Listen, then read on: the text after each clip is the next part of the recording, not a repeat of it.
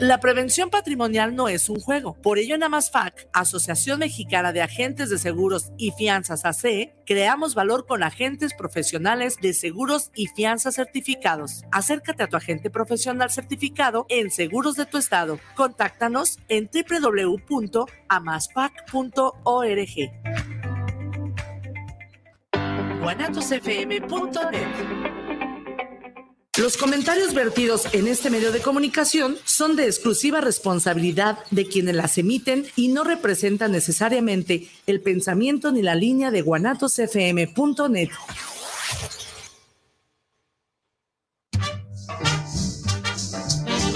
¿Te han dicho que te falta un tornillo y tú sientes que le falta un tornillo al mundo? Bienvenido a tu programa El Tornillo Filosófico, donde lo que nos sobran son tornillos.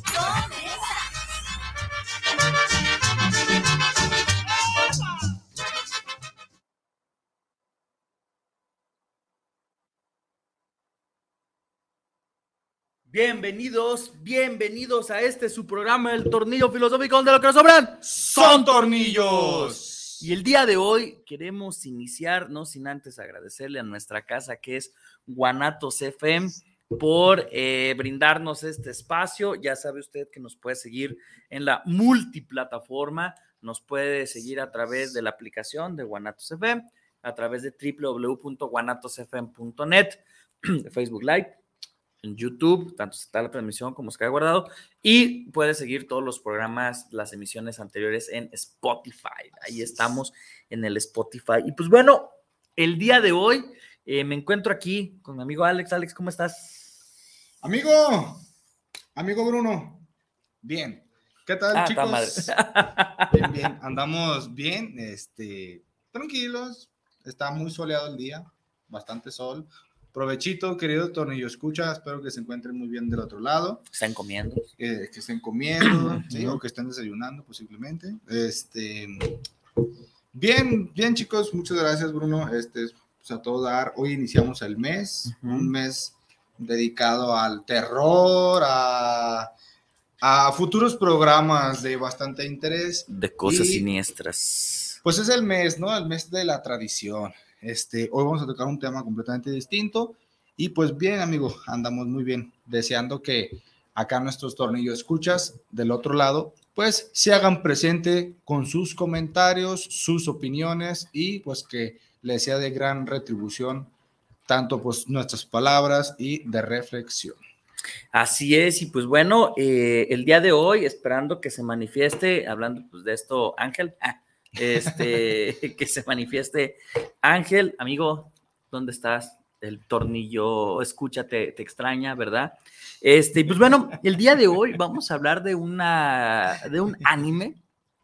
Ya sé que usted se preguntará, ¿y por qué hablar de animes? No, bueno, pues cualquier expresión creada por el ser humano tiene la la facultad de ser analizada a través de la filosofía y otras áreas del conocimiento y del saber humano.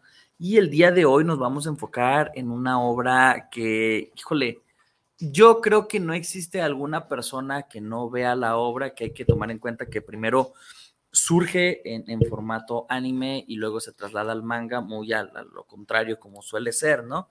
De, los, de las hojas se transmite la animación. Eh, y hablamos de Evangelion.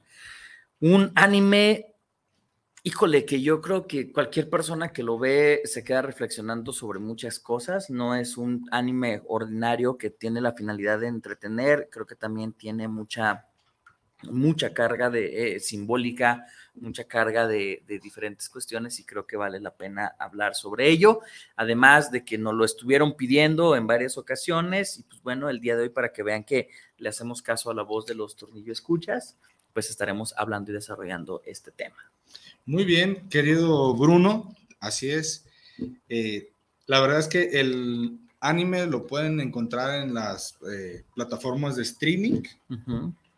Eh, ya hay dos versiones. Ahí creo que una es la 1.0, 2.0 y la versión clásica de 1987, si no me equivoco. Noventena, noventena. Creo que es 97 por ahí no recuerdo muy, muy bien la fecha, pero pues es un, anime que lo acabas de mencionar, eh, muy bueno, tiene mucho simbolismo religioso, tiene mucho participación psicológica, sobre todo con los personajes. Tiene también una connotación filosófica sobre las ideas que, bueno, pues se van desarrollando, van desarrollando los personajes a través de conforme va avanzando la historia. Sí, es una, una serie bastante buena, eh, larga, tiene batallas, tienes, pues lo voy a decir así como es, tiene batallas, tiene sangre, eh, tiene violencia, tiene lenguaje. Eh, bueno, pues incluye varios conceptos que pues sí son obviamente pues analizables tanto desde el punto de vista psicológico, filosófico, materialista, idealista. Sí, creo que vamos a, a desarrollarla muy, muy buena. Si no la han visto, pues la verdad, chicos, se las recomiendo. Es una serie bastante entretenida eh, y sobre todo de, mucha, de mucho análisis con el personaje principal. Así es, entonces estamos hablando de que Evangelion es, una, eh, es un anime, ¿sí? Que va a surgir en el año de 1995. Sí, técnicamente es un anime, eh, pues ya no contemporáneo, ya tiene sus, sus, añitos. Ya va para 30, por Dios, ¿qué está pasando? ¿Qué está pasando? ya va para 30 años de que, de que aparece. Evangelion tiene una característica, no vamos a spoilear, con la intención es que usted vea la obra y la analice en su tiempo. Tiene una característica muy interesante que es, es uno de los finales más ambiguos que menos pistas te dan. Eh, donde incluso han tenido que hacer no solamente, no solamente eh, un OVA, un original video anime para tratar de darle un cierre, sino que se ha hecho eh, un Evangelion 1.0, que es como un posible final, que tiene una continuación que es Evangelion 2.0, que también tiene un seguimiento que es Evangelion 3.0, y que por fin se cierra y que ahorita aquí en Guadalajara lo podemos ver en algunas salas de cine cuando ya se, se eh, realizó eh, el, estreno en el del anime en Japón, el Evangelion 3.0 más 1.0, que ahora sí es el cierre oficial de, del anime, ¿no? Eh, dado que eh, ha sido cada vez más complejo, voy a poner un ejemplo en la historia de la filosofía de una situación así. Cuando Kant publica la crítica de la razón pura, toda la gente se queda maravillada y dice, no manches, tu libro está poca madre, pero no le entendemos. Sí, entonces hace un prólogo eh, un año después de su publicación y dicen, no manches, el prólogo lo queda, lo deja todavía más complicado. Amigo Ángel, ¿cómo estás? Buenas tardes, excelente. Y ya estoy. un año después, Kant vuelve a publicar una obra haciendo otro prólogo a la crítica de la razón pura y nadie lo entendía. ¿Quién? Eh, Kant, cuando publica la crítica de razón pura. Y Evangelion es algo similar, ¿no? no, no es comparación con Kant, Dios ya guarde. llega, quiere agregar y dice, ese güey está mal, yo estoy bien y yo soy el máximo exponente de la filosofía. Y todos mueren con, con, con Igual que ¿no? Gurren Lagan con, con oh, Evangelion. no, ¿qué pasó con no? Gurren Lagan no está tan chido. Bueno, este, y, y, obviamente, pues el final de Evangelion tiene esa característica, ¿no? No han podido darle un cierre que que pueda eh, darle esta conclusión y este entendimiento, que a lo mejor es parte del creador, ¿no? Pero bueno, amigo, Ángel, hasta para acá, vienes dos volando, o tres semanas corriendo. sin venir. Ya ni te acordabas el camino, yo creo. No, vengo ahorita en ching, estaba trabajando. Ok. Se supone que estás trabajando, me imagino. No, este, justo salía y 10 minutos antes, bueno, como hagan en cuenta que tenía un break de 15 minutos y luego tenía que trabajar otros 15 y que se va la luz porque Megacable no sé qué está haciendo ahí en la esquina de mi casa y pues se chingó.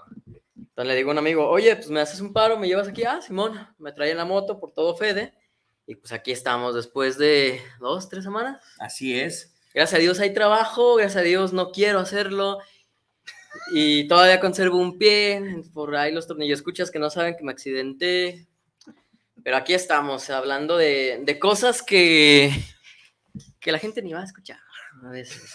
Ah, sí las escuchan. El chiste es que se pongan a, analizar esto de, de, Evangelion. ¿Qué nos cuentas de Evangelion, amigo? Pues a mí me gusta mucho Evangelion porque dentro del psicoanálisis, este, se nota muchísimo como toda esta idea del complejo de Edipo, se nota toda esta idea de los traumas de la infancia que te van produciendo eh, sensaciones. Y en algún momento, un psicoanalista escuché que dijo, las series de ficción no necesariamente se tienen que eh, a lo mejor analizar como si fuera una obra crítica, pero sí se puede distinguir que los autores inconscientemente plasmaron ciertos elementos que los puedes este, analizar para tratar de introducirte un poco más en este ámbito de qué pensaba el artista, ¿no? Que también se hace mucho con esto de las obras de arte, de vamos a analizar las pinceladas que dio, por ejemplo, él cómo las hizo, qué técnica usó, para tratar como de recrear por completo el pensamiento del artista, en este caso de Hideaki Anno, que es el creador total y completo de Evangelion. Y a mí me gusta, me gusta muchísimo porque en esto del psicoanálisis eh, se puede plasmar todo esto y es lo más sencillo, ¿no? Pero nos vamos a las eh, cuestiones filosóficas de la trascendencia de la humanidad, eh, nos vamos a un elemento que a mí me gusta muchísimo, que es el amor de una madre, que es como el amor incondicional en el mundo, nos vamos a esta parte esotérica con ángeles, con Adán, con Lilith, este, que para los japoneses a lo mejor es algo muy de wow, este, es algo exótico. Ajá, exótico, porque pues en esa cultura no está muy, eh, a lo mejor impregnado como en la nuestra, pero nosotros, este, pues se nos hace como de, ah, mira, qué curioso. Y Dios, estás aquí. están manifestando los Lilins. Y, y toda esta parte de, de Evangelion me encanta por todo el subtexto que puede elaborar, porque a final de cuentas es una serie que trata sobre los pensamientos de Hideaki Anno, que trató de plasmar con un inicio, un desarrollo y un final, que al mismo tiempo lo estaba usando como una catarsis para él mismo en su propia vida. Y lo que decía este psicoanalista es cierto, a lo mejor no todo se presta para hacer un análisis exhaustivo, filosófico, antropológico, social, cultural, pero hay elementos que sí, y Evangelion es creo que un elemento completo, no para analizar la obra, sino para incluso ir más allá y analizar la perspectiva de la vida de Hideaki Anno y el cuál fue su desarrollo, cuál fue su contexto. Evangelion, más que analizar la obra en sí, estamos analizando lo que quería decir una persona y los pensamientos de una persona que a fin de cuentas están plasmados en algo que es muy infravalorado como es un anime, que por el simple hecho de no ser un libro, una película de Hollywood, este, algo en live action, la gente dice, no, son caricaturas, no, no creo que sea No interesante. Ajá. Y, y no saben, por ejemplo, todo el trasfondo que hubo este, en la película de The End of Evangelion, el final, donde se muestra en un fragmento donde todo ya se fue a la chingada en la humanidad, las cartas de odio que recibía Hideaki Anno reales por parte de los fanáticos, que un autor haya sido capaz de plasmar eh, en una obra de ficción elementos de la realidad como eran te deseo que te mueras porque al final no me gustó, eres un estúpido, y que él lo transformara eso en un mensaje hacia la audiencia, como regresándole la bolita, como en esto de Avatar, los maestros agua, te aviento el agua, pero eh, no me da, sino que yo la redirijo. Y todo esto eh, me encanta, me fascina, porque Evangelion tiene muchísimas etapas, la etapa de Hideaki Anno, la etapa de falta de presupuesto, pero aún así me las voy a ingeniar porque el mensaje es lo importante y no lo que estoy plasmando. Esas escenas El- larguísimas es- y planas. ¿no? El elevador con Asuka, este, El dos, tren. tres minutos, el tren ahí, cuántos minutos fueron. ¿no? Y, Sí. y al final, como todo esto se pervierte incluso eh, producto del capitalismo con Gainax, que está tratando de eh, explotar la marca todo lo que puede, la pelea que tuvo Hideaki Anno contra Gainax, de que pues, es mi obra y tú la estás explotando, cómo se vuelve a- de un producto de culto, de nicho, a algo muy comercial. Todo esto es interesantísimo, nos van a faltar hasta capítulos para poder analizar, porque un solo capítulo de 26 minutos ya nos puede abrir una perspectiva dentro del propio capítulo analizando la obra, o si nos vamos a un ámbito antro- antropológico, analizando al creador. Entonces, tenemos de dónde agarrar aquí. Esto, esto es para un episodio de, de los que más me va a gustar, yo creo. Fíjense que pa- para poder comenzar a hablar de Evangelion hay que hablar de la premisa de, de- de la creación. Eh, resulta ser que en el año 2015 han pasado ya 15 años de que sucede un acontecimiento muy importante que es- por ahí podemos partir del origen del nombre de este anime, ¿no? De Evangelion. Los ángeles hacen contacto con la Tierra a lo que le llaman eh, eh, en, en esta nueva civilización distópica, le llaman el segundo contacto, Mm, segundo impacto. el segundo impacto, ¿no? Ahora, muchos podrían pensar, quienes no han visto el anime o leído el manga que salió posteriormente, eh, bueno, pues qué chido que los ángeles hayan hecho contacto con la Tierra, ¿verdad? Uy, no. Y ahí es como de, no, cuando llega ese ángel a la Tierra, lo que hace es destruir a la mitad de la población. O sea, hacía la, para que nos entiendan a lo mejor la mayoría, a la Thanos, Ah, un apocalipsis tal, tal cual. cual. llega a la Tierra y comienza a destruir todo. No, y, y aquí lo, lo que me encantaría plantear es que el concepto de ángel también es algo que no está muy esclarecido en esta cultura en la que estamos Ajá. viviendo. Aquí son este, seres que Seres existen, ajá, no, no tienen este, pensamientos ni maldad ni bondad, solo son seres que existen y este impacto que se causa es por accidentes. No, no es que el ángel fuera malvado, no, nada de eso. El ángel solo coexistió y fue un mero error que llegara a la tierra y existe este cataclismo, pero no por maldad, sino porque pues, es algo que tocó, es como el destino que estuvo escrito, pues. Y, y- y lo más interesante es que muchos podrían pensar que ese ángel fue enviado por Dios, pero no es así.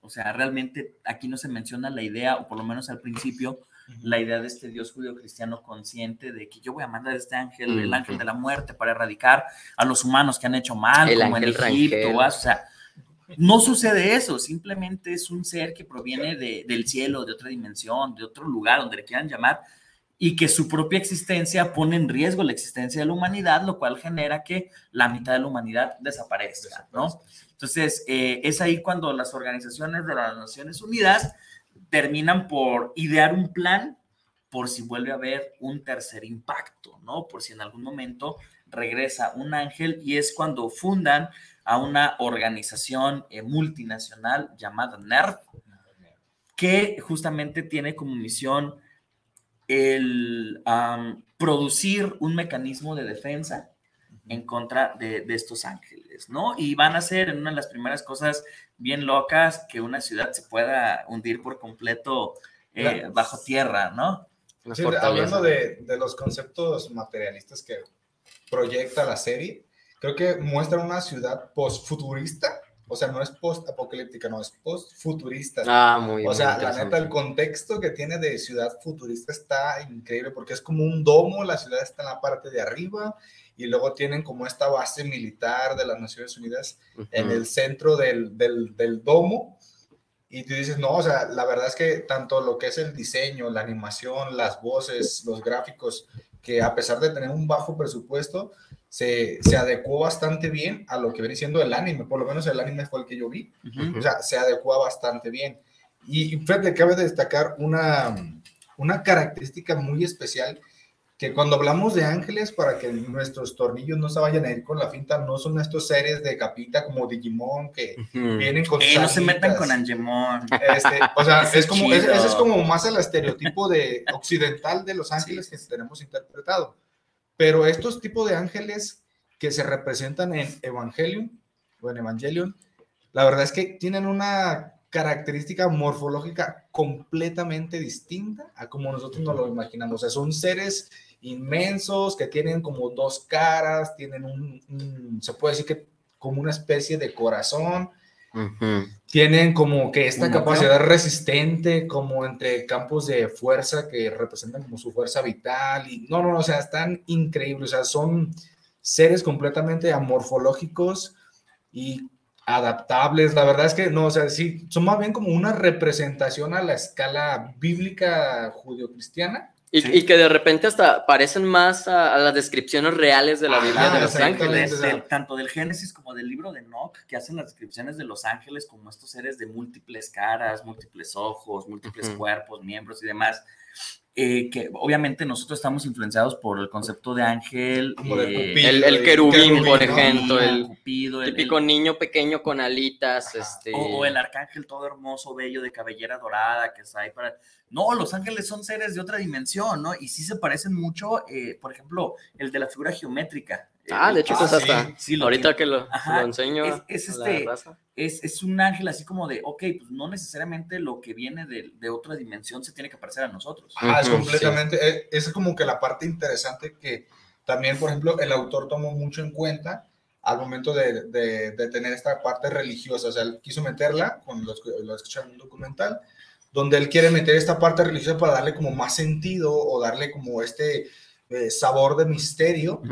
Y, y cuando toma en cuenta este morfologismo en Los Ángeles, dice, o sea, queda perfecto, o sea, porque es completamente un shock a lo que tú te, te esperas. Dices, ay, cabrón, no me esperaba esto. O sea, ah, como que más interesante suena bastante. O sea, digo que fue una idea muy original el hecho de, de poder hacer esta, este tipo de estructura. Y además no que, que olvidar... hace un parteaguas en, Sí, en claro. la industria. Y no olvidar que Evangelion pues es un producto japonés.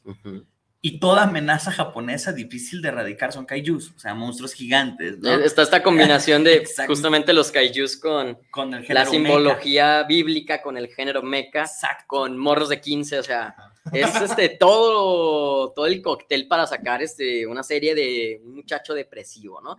Pero terminando la, la primicia, pues tenemos estos ángeles, que son estos monstruos gigantes antropomórficos, celestiales, poderosos, y tenemos a los humanos tratando de defenderse con robots gigantes, con armas, con todo lo que puede. Y en medio de todo esto, que es la, la premisa que es lo más interesante. Lo llamativo, ajá, lo que atractivo. Es lo, lo, atractivo. Están estos, eh, lo que son los Evangelions, estos robots, pero lo que está más en el fondo, todo, a mí se me hace todavía más atractivo, los únicos que pueden pilotarlos son niños de 15 años, que es el protagonista Shinji Kari, 14, 15 años, que es eh, el atípico héroe porque no quiere hacerlo. Él ah. sufre cuando lo hace, él tiene miedo cuando lo hace, no quiere este, sentir ese dolor, pero tampoco quiere defraudar a quienes eh, de alguna manera le dan una validación a su existencia. Por eso está este meme de Shinji depresivo, porque realmente es un eh, muchacho depresivo. Sí, tiene eh, ajá, ¿Quién soy yo? ¿Qué hago en este mundo? Si me acerco a la gente me lastiman, si me alejo me siento mal. Eh, me están pidiendo que en mis manos esté el destino de la humanidad y yo no quiero hacerlo porque eso me produce dolor, pero al mismo tiempo la única validación que merece la pena no la voy a tener si no lo hago, entonces quizás para vivir deba sufrir, entonces esta es la premisa general de Evangelion. Es, la adolescencia representada en un personaje. Y, con, es tal cual, ¿no? Es Ángel ahorita con su trabajo. pero ya no es adolescente pues no, ¿verdad? Pero. o sea, es, esa parte de, años. De, el sentido de vida, no lo encuentro, las personas que me importan, yo no les importo, eh, con quien yo quiero estar, no quiere estar conmigo, la chavita que me gusta, me frienzonea. O sea, todo lo que vive el adolescente típico, ordinario, cualquiera, está representado en este muchacho que es el único que puede pilotear un mecha, o sea, un robot gigante que es capaz de destruir ángeles. Y, aquí. La... y es el prota. Y es el prota. Y, lo que está interesante es el cómo se puede unir, por ejemplo, y porque a cualquier persona de cualquier edad le puede decir, no mames, o sea, me identifica, es este ámbito de la depresión, porque en un adolescente estas cuestiones son completamente normales, que no sepas qué hacer de tu vida ni a qué te quieres dedicar, tus papás que te presionan, la sociedad que está queriéndote formar de algún modo, tú estarando tratando de encajarte. Pero si vemos eh, el cuadro depresivo de una persona, por ejemplo, a mi edad, de veintitantos a treinta y tantos, cuarenta y tantos, es justamente esas cuestiones depresivas que también a las personas le afectan. Un señor de 40 años que a lo mejor incluso ya puede tener familia, se puede eh, ver involucrado en por qué hago lo que hago, por qué soy quien soy, no quiero seguirlo haciendo, me produce dolor, eh, pero tengo que hacerlo porque la validación está ahí. O sea, esto que hasta suena como un absurdismo por cómo tienen pervertida la, la idea de la depresión, eh, es lo que une al público con Evangelio, en el sentirte identificado. Y aquí estamos hablando de un personaje, ¿de cuántos son? O sea, son muchísimos. De hecho, dentro de lo que es la cuestión filosófica, el, este ah, protagonista genera lo que son las preguntas básicas de la filosofía. O sea, quién soy, a dónde voy, qué quiero, ¿De dónde cómo, venimos, cómo lo puedo obtener. ¿Por qué, tiene que ser así? porque yo, siempre la pregunta que más me, me, resalta, por ejemplo, con el personaje es que siempre dice, ¿por qué yo? ¿Por qué yo? Y eso sin, sin, sin quitarle méritos a lo que es el concepto psicológico, porque este chico pues también tiene traumas de su infancia, con su madre, con su padre, eh, con sus amigos, de que no es aceptado, quiere pertenecer, hace las cosas queriendo hacerlo, eh, pertenecer a un grupo de, Y todavía le va mal, o sea. Le va mal. Entonces es llevado al límite, entra en crisis, después entra como como en paro de tipo, bueno, en varias ocasiones entra como en tipo coma, eh, va descubriendo la verdad de lo que es detrás del, del, del mecha, de los, de los robots gigantes. De los Evas. De los Evas.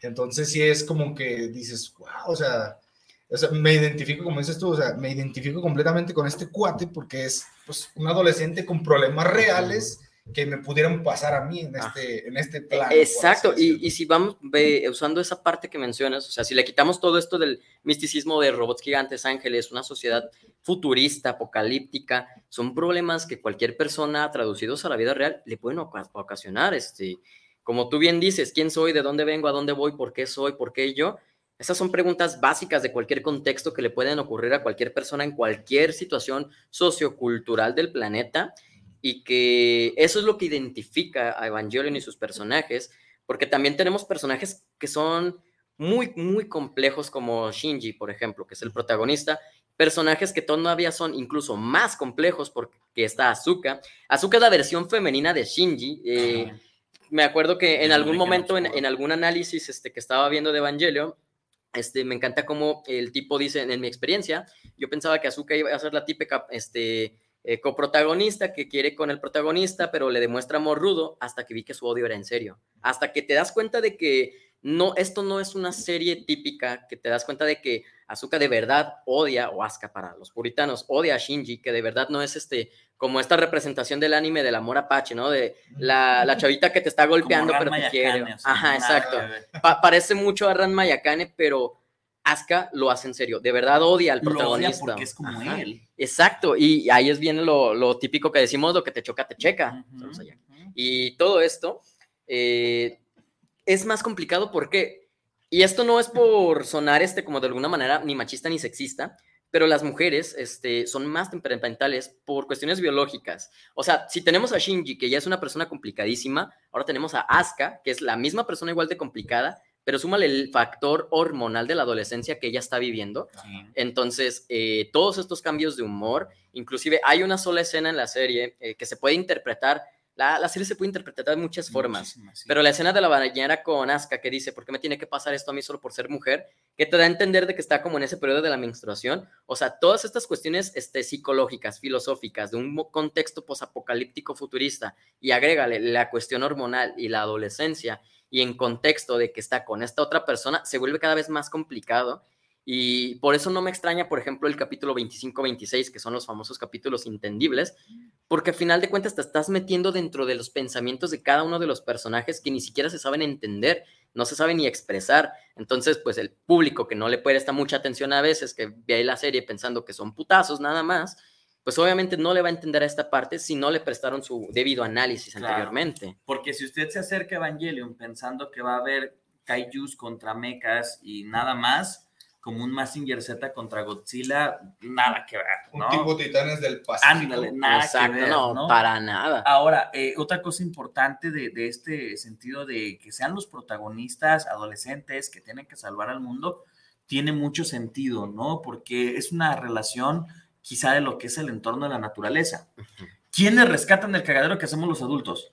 los jóvenes. Exacto. Entonces, si ya la humanidad está hecho un desmadre, si el planeta está destruido, si el planeta se tiene que ocultar las ciudades, porque pues, los ángeles se les hincha un huevo y llegan a destruir todo, este, pues tienen que ser los jóvenes los que están preparando. Además, viene un concepto bien importante que está de fondo. ¿Por qué son jóvenes? Porque hablamos de virginidad. O sea, porque también hay una enorme relación con lo que es el génesis, ¿no? Esta parte de eh, estos, estas personas puras, estas personas eh, que no han sido tocadas, mancilladas, ¿no? Y otra cosa bien curiosa, importante, que la cual nos adoleció a todos en algún momento, es la aprobación. O sea, porque Shinji quiere buscar la aprobación de su papá, que es el director de NERV, que es como el, el güey que tiene en sus manos toda la organización para salvar el mundo, y resulta ser que se da cuenta que el único que tiene los patrones biológicos necesarios para pilotar al EVA necesario del meme de, de Shinji, súbete, al EVA, ¿sí? este, es justamente el, el único que tiene esa capacidad. No, y, es que todo esto va cada vez escalando más porque vamos a romper un plato los primeros 10, 12 episodios, son putazos, no, no hay una historia tan profunda, aunque sí te dejan pautas en las que, ¿por qué está pasando? ¿No? Como que te van dejando poco a poco eh, que tú te, vayas mezclando. Ajá. Ya a partir como del episodio justamente donde eh, despierta el Eva que se come este ángel eh, Está voladísimo así capítulo.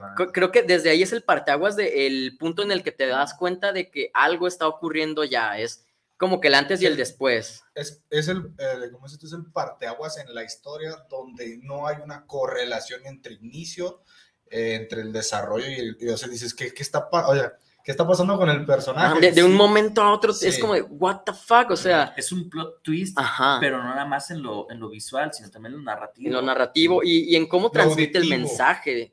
Porque eh, estaba viendo este, justamente, me empecé a ver las últimas temporadas de The Walking Dead Y si las comparamos con las primeras temporadas, pues la serie completamente diferente, ¿no? Empiezas en una serie de supervivencia que va terminando en los enemigos son los humanos y de repente tienes comunidades de 100.000 personas contra otras comunidades de 100.000 personas y los zombies ya quedaron muy de fondo porque ese siempre fue, pero no hay una evolución o no se siente como en Evangelion, porque en Evangelion está este partaguas, ajá, pero sigue sintiendo que tiene relación porque lo del principio de repente ya tiene sentido con el final y es una, es como un ciclo, es algo redondo en el que no importa de qué punto empieces, tiene una relación y una relación significante con otra cosa, mientras que en The Walking Dead se siente bien lineal, como si fuera un videojuego. Empiezas sin nada y terminas, ajá, terminas como el más poderoso y, ok, entiendes el progreso, pero no se siente que haya una relación entre aquí y aquí. O sea, solo se, se siente como el camino, pero Evangelion no, es como una esfera.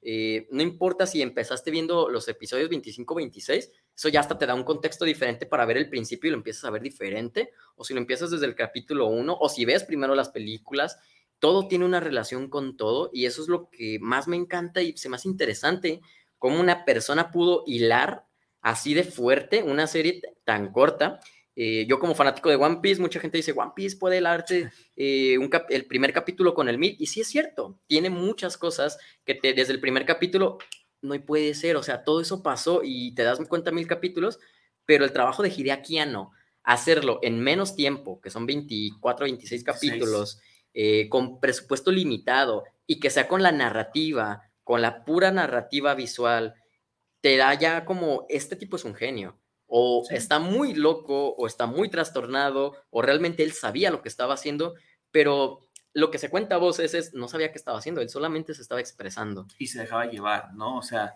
Evangelio no, no nace como una historia iniciada y terminada en la mente de este autor, sino simplemente era tal cual, ¿no? Híjole, se me ocurre esta idea, la voy a plasmar y la voy a hilar con el, con el texto, ¿no? Les parece, vamos unos saluditos, muchachos, rápidamente. Eh, nos dice Juan Eduardo Villalobos López, La Mera Miel, ese anime. Muy, muy bueno. Saludos, saludos. Es buenísimo. Yo creo que todos los que no tuvimos cable, que vivimos sin una, eh, sin una casa con cable en la niñez, tuvimos la gran fortuna de esperarlo todos los días, como lo mencionabas tú, a las once y media de la noche en C7. Tampoco pasó Yo me la chuté. lo único que pude acercarme a Evangelion fuera de los DVDs. ¿En serio? Yo de hecho también la esperaba todos los días, de once y media, doce y media creo que era.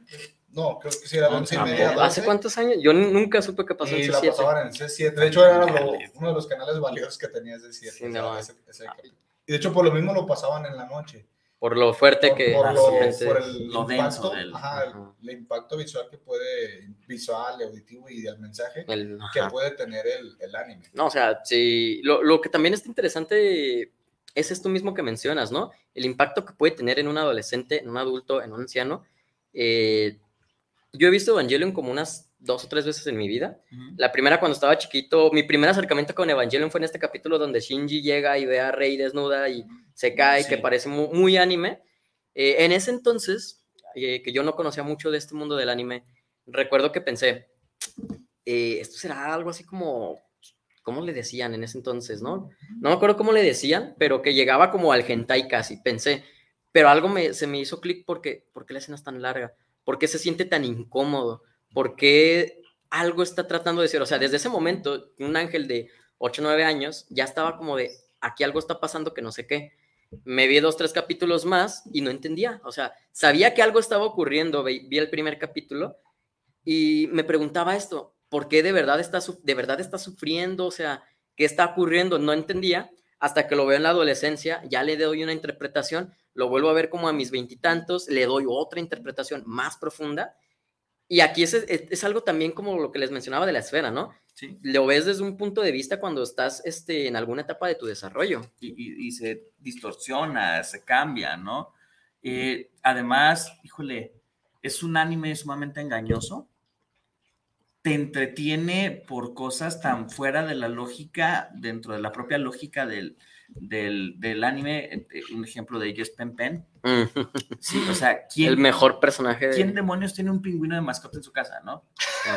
No, y, y el pingüino es autosuficiente. Sí, claro, o sea, y es un pingüino con cierto grado de inteligencia, ¿no? Que toma cervezas. Ajá. y tome, le gusta andar en la ciudad, ¿no? Y resulta ser que es algo que para nosotros puede ser así como de, no mames, ¿qué pedo con un pingüino que toma cheve y la chingada? Pero resulta ser, a ver, viven en una ciudad post-apocalíptica donde vienen ángeles y son destruidos por Y, Evas, y te preocupas por el pinche pingüino. Exacto, ajá. ¿no? Eh, y te preocupas, ¿por qué? Porque el niño le quiere dar este, quiere que su papá lo reconozca y quiere un abrazo. Y te preocupas porque el niño de repente eh, tiene una chavita que lo obligan a vivir junto con ella, que se cagan, pero pues que de repente tienen acá un- eh, una pinche tensión sexual no resuelta, a pesar de que son niños de 15 años, ¿no? Y de repente te encuentras que el niño tiene un crush, que es la niña que parece que el papá está enamorado y que la prefiere que el propio hijo. Y que es un clon de la mamá Y resulta- protagonista. ajá, y al, al- alerta de spoilers, ¿verdad? Al final es un clon de la mamá y por eso la niña siempre es así como que tú no te me acerques porque siento algo extraño por ti. Pero no sé qué. Ajá, y luego de repente es como que tú de, no mames, ese clon tiene alma. Vaya, hay muchísimo de lo cual hablar de Evangelion, pero para eso vamos a otro saludito y luego a un corte, porque no inventen, esto está muy, muy, muy Está bien, cabrón. va para pinche largo. está bien heavy. Chicos, véanla de verdad. Sí. eh, está en las plataformas de, De hecho, hoy- streaming. De hecho, Desde ayer hasta el domingo va a estar a la última película que ya cierra este ciclo de Evangelion. Eh, se puede decir que Evangelion tiene siete finales, pero no porque sean siete versiones, sino porque la historia se pudo haber acabado en siete puntos diferentes y ahí hubiera sido suficiente. Y ahí le puedes dar una interpretación. Ya hablaremos de eso más adelante, pero si tienen igual chance, por ejemplo, de, aunque sea ir a ver la última película, este, a lo mejor sin mucho contexto, y puede que les guste, ya está más enfocado un poquito también a esto de la acción, sin dejar de lado todo el misticismo, pero no, pues, pues es no muy, muy lejos. interesante. Invitamos a ver el tráiler ahorita en la pausa. Y Eh, regresen, regresen. Antes de irnos, un saludito de Dorian Navarro que dice: Felicidades, magnífico tema, saludos, tornillos, pero muy en especial al tornillo mayor, bendiciones y abrazos de parte de Madre y Dorian. Saludos, Dorian, saludos, Saludos, jefa. Dorian. También Viri nos dice: Tornillos preciosos, saludos a bachos, bechos y a papachos. A mi tornillo mayor. Ustedes no. A mi tornillo mayor. Con toda honestidad, no he visto la serie, anime o como se llamen. Dice, perdón mi ignorancia, pero sin duda es un placer escucharles y hacer que se me antoje verla. Les mando un fuerte abrazo. Love you, baby. Love you, baby. Sí lo tienes que ver. Creo que todos lo Hasta que desde el ver. punto de vista, eh, conociendo a Bruno y más o menos conociendo un poco de Viri, eh, se podría decir que ella le va a encantar toda la parte del existencialismo de Rey y el amor de la madre. Sí. O sea, eh, viéndolo, cada quien puede verlo de alguna manera, pero en recomendación a, a Viri, eh, tarda mucho en llegar porque es como un plato que se va cociendo poco a poco Sí. para estar en el punto preciso. Eh, toda esta parte del amor, toda esta parte como de la felicidad, esta parte de superar el Edipo, duelo, Electra, ajá. Eh, todas estas partes que a lo mejor eh, estamos sonando incluso hasta muy depresivos, ¿no? Hasta muy este, negativos en el ámbito de que la serie se trata precisamente de esto, pero porque nosotros precisamente vemos ese punto. Pero algo lo que a mí me encanta Evangelion y que me encanta de esta última película que acaba de salir, que ya salió hace mucho, y que lo que me encanta en general del mensaje es ese mensaje de superación, ese mensaje de esperanza, que a pesar de todo lo malo y todo lo negativo, puedes seguir adelante, puedes eh, intentarlo otra vez, que se refleja en el eh, como tercer final de vamos a darle otra oportunidad a las cosas y que no se queda con el hecho de todo es negativo y todo es destrucción, sino podemos ir más allá de eso y trascender. O sea, todo ese punto es lo que recomiendo mucho a, a las personas como, como Viri, que al contrario de Bruno, son más positivas, son más alegres, Gracias, son, son aman más la vida en general. Porque al final el mensaje es este, casi, Es vive, casi. el mensaje es, es vive. vive, es- y es lo que Hideaki han estado queriendo decir. ¿Qué? Después de toda tu depresión, sigue adelante. Sí, porque de hecho el final original, que mucha gente no considera el final original, pero pues los puristas pues, podemos decir que es como el canon, el final canon, es justamente el, ah, ya, ya te moriste, ya se murió todo, la humanidad ya valió madre, no te apures, hiciste lo mejor posible. Ajá. No, o sea, venga, no está en tus manos la responsabilidad de la humanidad, está chido. Hasta donde te llegó tu capacidad, hiciste todo lo que pudiste. Claro, y ahora me voy a la parte así como para dejar en pausa esto. El primer tercio de la serie es una serie sumamente existencialista. La, el segundo tercio de la serie es una serie sumamente psicológica y el final es sumamente filosófico, ¿no? Sí, Entonces, La Es- receta perfecta. es, es como de una filosofía existencial muy densa al principio. eh, oculta de típico anime de madrazos, ¿no? Robots contra, contra monstruos gigantes, punto. Pero los personajes tienen como esta visión eh, eh, existencialista. Luego viene la parte psicológica embarrada con una cuestión teológica cuando descubren al, al, al Leo original, ¿no? Cuando descubren a Adán, como, como por así decirlo. Que, que hasta tiene unos ciertos tintes culturales antropológicos en uno que otro capítulo A mí en el que más me que... marcó, las cruces. Sí, no, la- las O sea, cruces... En la simbología religiosa sí, que sí. tiene. Y está- como al final todo es una cruz gigante con Rey cuando la humanidad está a punto de, de perder la batalla, pero tiene de todo. Todas estas ramas eh, del estudio del ser humano vienen de una u otra forma, más o menos, eh, en Evangelion. Así es. Pues bueno, vamos un corte, vamos un corte, queridos donde escuchas, vamos a regresar con más saluditos que hay por acá y también con esta visión de tratar de explicar un poquito la parte simbólica, por qué parece que es una, porque muchos, muchos años fue censurado en Latinoamérica porque creían que era una crítica al cristianismo, pero no es así, solamente hace uso de los símbolos de una manera muy particular del autor. Pero pues bueno, gracias por seguirnos, gracias a Guanatos FM, que es nuestra casa, nuestra familia y nuestra multiplataforma. Y regresamos a este programa, El Tornillo Filosófico, donde lo que nos sobran ¡Son tornillos! Y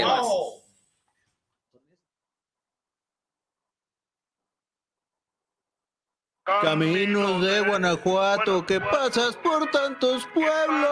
¡Ay, qué inspirado vienes! Esta semana nos fuimos a la cuna de José Alfredo, Guanajuato. Así es, nos pondremos quijotescos con el Festival Cervantino. Además, el grupo Elefante. Y platicaremos sobre la importancia del Día Internacional de los Cuidados Paliativos. Somos sus amigos Fernanda Tapia. Sergio Bonilla. Los esperamos en la hora nacional, el sonido que nos hermana. Esta es una producción de RTC de la Secretaría de Gobernación. Gobierno de México.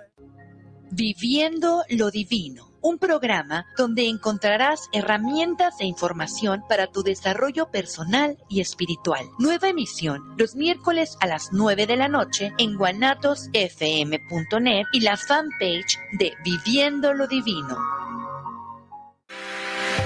La prevención patrimonial no es un juego. Por ello, en Amasfac, Asociación Mexicana de Agentes de Seguros y Fianzas AC, creamos valor con agentes profesionales de seguros y fianzas certificados. Acércate a tu agente profesional certificado en Seguros de tu Estado. Contáctanos en www.amasfac.org. La moda es nuestro idioma. AMPM Boutique somos una tienda que manejamos ropa de importación y marcas 100% originales. Nos encuentras en redes sociales como AMPM Boutique en Facebook, Instagram y TikTok. Físicamente nos encontramos en el local del Tenis del Sol los días viernes y domingos de 10 de la mañana a 4 de la tarde. Hacemos entregas en todo Guadalajara y envíos a la República Mexicana. Te dejamos nuestro teléfono por WhatsApp o atención personalizada 3322 57 1372. AMPM Boutique. La moda es nuestro idioma. Casa Aramara, un lugar mágico en el tradicional Tianguis Cultural en Guadalajara, frente al Parque Agua Azul. Visítanos y encontrarás cuarzos, armonizaciones, esencias curativas, lectura de cartas y mucho más. Te esperamos todos los sábados de 10 de la mañana a 4 de la tarde. Casa Aramara, donde te recibimos con los brazos abiertos. Jaque al Rey, tu espacio de ajedrez. Aprende con nosotros, inscríbete en e-medio chess.mx.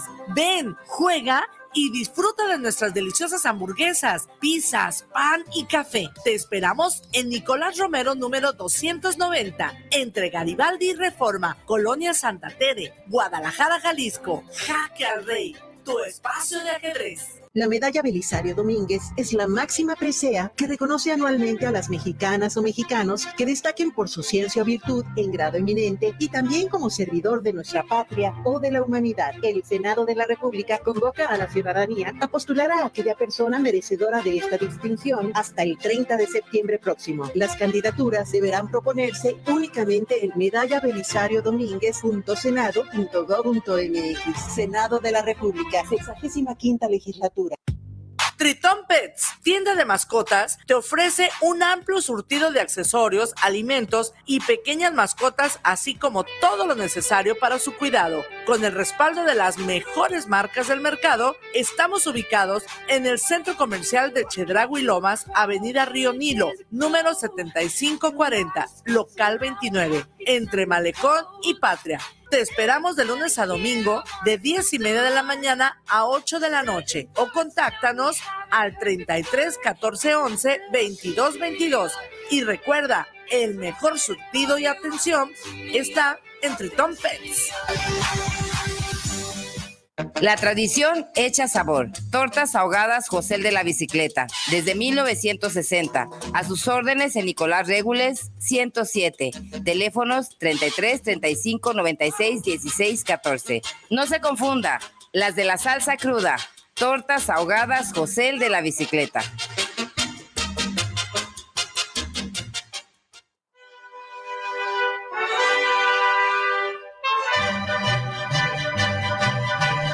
Para un buen despertar con un buen ánimo, venga y disfrute de un sabroso plato de menudo en Menudería Petrita, que desde 1950 está a sus órdenes para aliviar esa resaca cruel. Simplemente un buen menudo y una gran variedad de gorditas y tacos de guisado con tortillas recién hechecitas. No lo dude y véngase al mercado de San Antonio, lo espera el buen Chavo y familia. Estamos ubicados en calle Rayón entre Lázaro Pérez y Fermín Riestra, local 98 o hasta tus pedidos al WhatsApp 3318 65 73 93. Y recuerda, te esperamos en Menudería Petrita. ¿Sabes qué, Marcelino? ¿Qué tienes? Ando muy... guanatusfm.net Viviendo lo Divino, un programa donde encontrarás herramientas e información para tu desarrollo personal y espiritual. Nueva emisión los miércoles a las 9 de la noche en guanatosfm.net y la fanpage de Tocando lo Divino. Los invitamos a escuchar tu programa ¿Qué opinan los jóvenes? con Ángel Gabriel y Rogelio Emiliano todos los viernes de 6.30 a 7.30. ¿Dónde más? Por Guanatos FM. ¿Necesitas dinero? Tenemos dinero para ti. Tenemos dinero para ti. Grupo Financiero por ti. Líderes nacionales en asesoría financiera. Desde 50 mil pesos hasta 10 millones de pesos. Si necesitas dinero, lo tenemos sin trámites engorrosos. Sin checar buro de crédito. Sin comprobantes de ingresos. En tan solo 72 horas. Solicita desde 50 mil hasta 10 millones de pesos. 10 años nos respaldan. En asesoría financiera con el interés más bajo del mercado. Somos toda una realidad. Apúntalo y anótalo. Grupo Financiero por ti. Llámanos a los teléfonos 55 32 84 10 19 y 55 17 74 89 97. WhatsApp 55 24 95 89 13. Solución total a tus problemas económicos. Damos servicio a toda la República Mexicana. Toda la República Mexicana. Semillas JS, empresa dedicada al mejoramiento genético para ayudar al productor y al campo mexicano, ofrece una amplia variedad de semillas híbridas para siembra de maíz. Contamos con híbridos especialmente para forraje y para trilla de grano blanco y amarillo, e híbridos para cosecha de hoja, para tamal y también híbridos eloteros. Semillas JS se adapta perfectamente a siglos de temporal de lluvia y a terrenos con sistema de riego. Puede ser sembrados a altitudes que van desde 0 hasta 2.800 metros sobre el nivel del mar. También ofrecemos asesorías sin ningún costo en la compra de nuestros híbridos. Contáctanos a nuestros teléfonos 33 34 66 53 11 y 33 26 76 98 29. Semillas JS te ofrece precio, calidad y rentabilidad.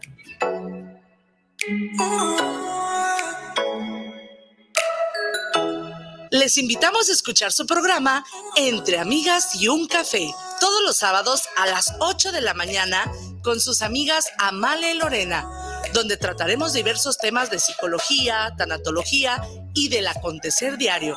Recuerda, sábado a las 8 de la mañana por esta señal de guanatosfm.net y por nuestra fanpage Guanatos FM Network. La rabia es una enfermedad mortal pero prevenible por vacunación. Puede ser transmitida por perros y gatos, pero también por animales silvestres como murciélagos, zorros y zorrillos. Si eres agredido por uno de ellos, lava con abundante agua y jabón y acude a la unidad de salud más cercana para tu atención. Y recuerda, vacuna a tus perros y gatos a partir del primer mes de edad y cada año de por vida. Secretaría de Salud. Gobierno de México. Este programa es público ajeno a cualquier partido político. Queda prohibido el uso para fines distintos a los establecidos en el programa. Todos los miércoles en punto de las 5 de la tarde, tú y yo tenemos una cita. Un programa donde encontrarás charlas, entrevistas y música para ti. Recuerda, nuestro invitado especial eres tú. Tardes de Luna, escuchando tu corazón. No te lo puedes perder. En esta vida, todo cambia, evoluciona, y en Tocando lo Divino no es la excepción. Ahora que cumplimos 15 años, nos transformamos en una mejor versión de nosotros mismos, ya que estamos viviendo lo divino, un programa con diálogos para el desarrollo personal y espiritual. Nueva emisión los miércoles a las 9 de la noche en guanatosfm.net y la fanpage de Viviendo lo Divino. ¿Necesitas dinero? Tenemos dinero para ti.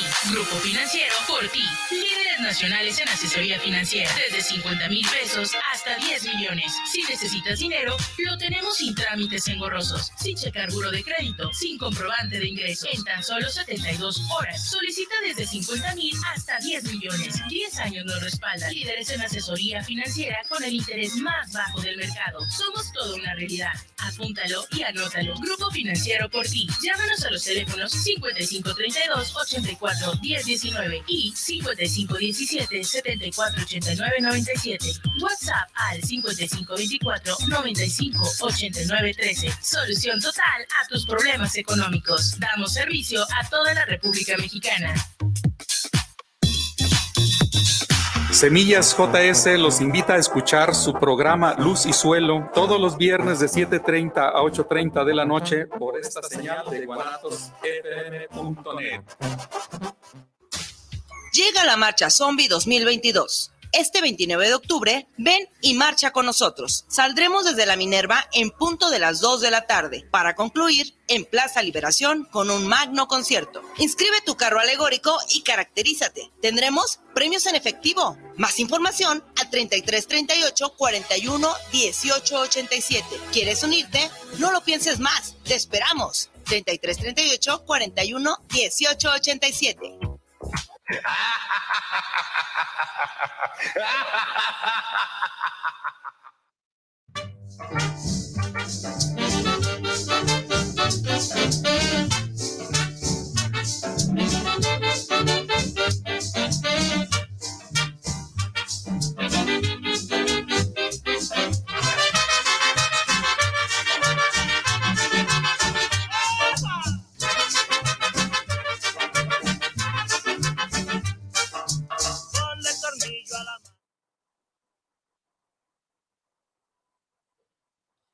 tal? Bienvenidos de vuelta, queridos tornillo escuchas. Este es su programa, El Tornillo Filosófico, donde lo que nos sobran son tornillos. Y crisis existencial. Sí. Gracias a Guanatos FM por brindarnos esta multiplataforma, multiplataforma, ya sabe, Spotify, YouTube, Facebook, la página de internet www.guanatosfm.net, la aplicación de Guanatos FM. Eh, además de ello, pues bueno, ya sabe que todos los programas se quedan guardados.